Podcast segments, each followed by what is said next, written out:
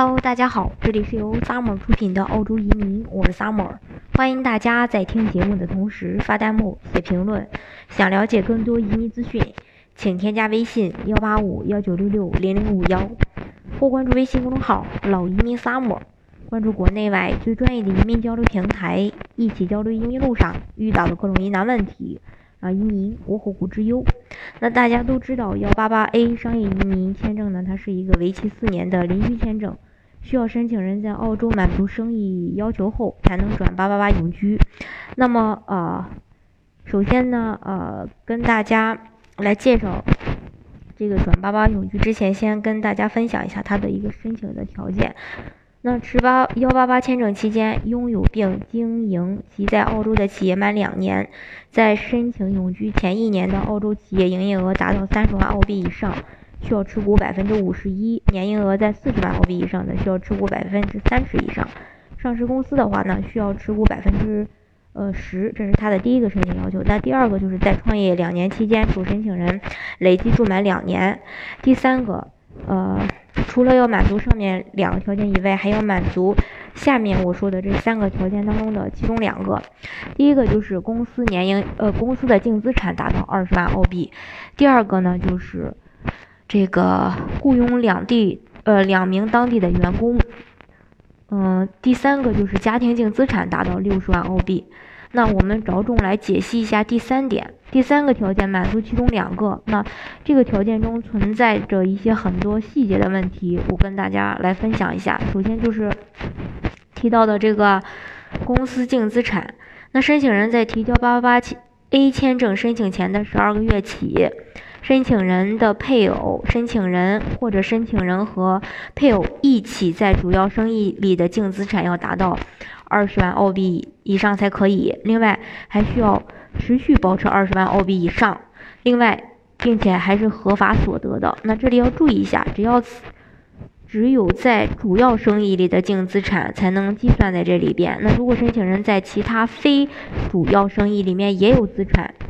呃，就不能算在这里边，但是可以算到申请人的个人资产里边。另外就是，呃，说这个。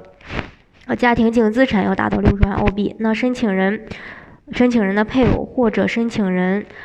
配偶一起在澳洲的个人加生意的净资产要达到六十万澳币以上，并且也是在申请递交八八八 A 签证申请前的十二个月起，另外还需要持续保持六十万澳币以上，还要是合法所得。那还有一点，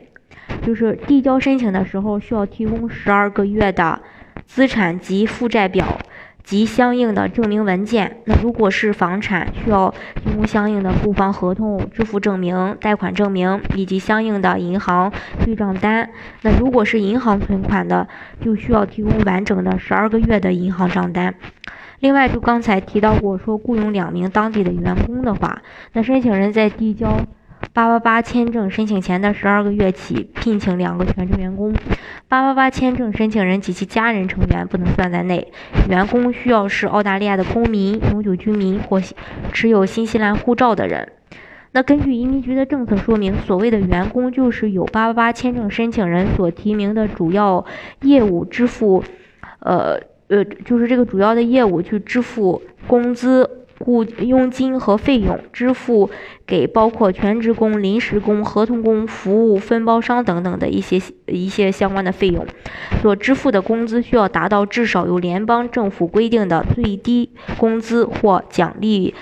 呃标准。那在提供文件证明的时候呢，签证官需要申请人去提供。比如说工作合同啊、银行对账单啊、财务报表呀、工伤保险呀、工资单啊，还有工资申报表、养老金等等这些。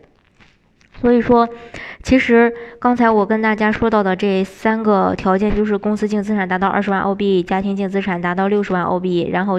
呃，第三个就是雇佣两名当地全职员工，三个条件满足两个就可以。那一般申请人都会选择，呃，公司净资产达到二十万澳币，这个比较好好去解释。另外，就家庭净资产达到六十万澳币也比较好去解释。那。呃，一般都会选择这两条。那第三条的话，其实涉及到的问题很多，因为你要雇佣当地的员工，你要给员工交工资，呃呃，这个发工资、发薪水，然后呃相关的一些这个。呃保险也要给员工去上，这样的话支出的话可能支出的成本可能就会大一些，所以很少有申请人愿意选择第三个。其实，因为它只要满足两两三条当中的两条就可以，那大家肯定是会选择容易的。